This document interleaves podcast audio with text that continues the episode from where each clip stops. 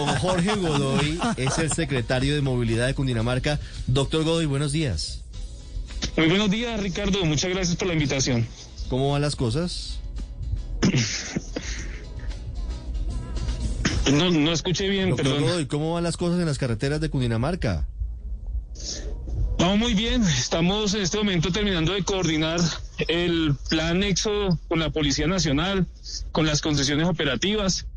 Estamos haciendo el balance para la movilidad de cerca de un millón de vehículos que esperamos se movilicen por la vía del departamento en este puente festivo. Un millón de carros. Y al regreso, ¿cómo, cómo, cómo, cómo van a manejar la situación? Pues del millón de vehículos que estamos en este momento calculando para, la, para este fin de, se- de semana, hemos observado que la ruta 40, que es la vía Bogotá-Girardot, por Soacha, por Silvania, será la ruta de mayor tráfico, para este fin de semana y, y la siguiente ruta con mayor tráfico será la autopista norte Bogotá-Tuna. Y eso va a ser complicado. Yo no sé cómo van a manejar la movilidad, secretario, porque, bueno, es festivo y hay unas medidas especiales, pero fin de semana hablábamos hace un rato aquí y en fin de semana normal el domingo es realmente difícil. ¿Cómo va a operar el pico y placa para entrar a Bogotá el, lunes festivo? Tenemos una experiencia muy positiva del tema de pico y placa.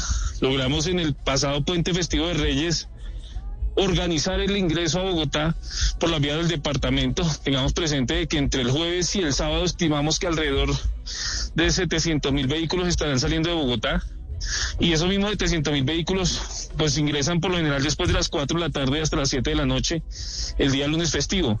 Luego el pico y placa genera un orden porque vamos de 12 del mediodía a las 4 ingreso de vehículos con placa terminada en par y de 4 de la tarde a 8 de la noche para ingreso de vehículos con placa terminada en par.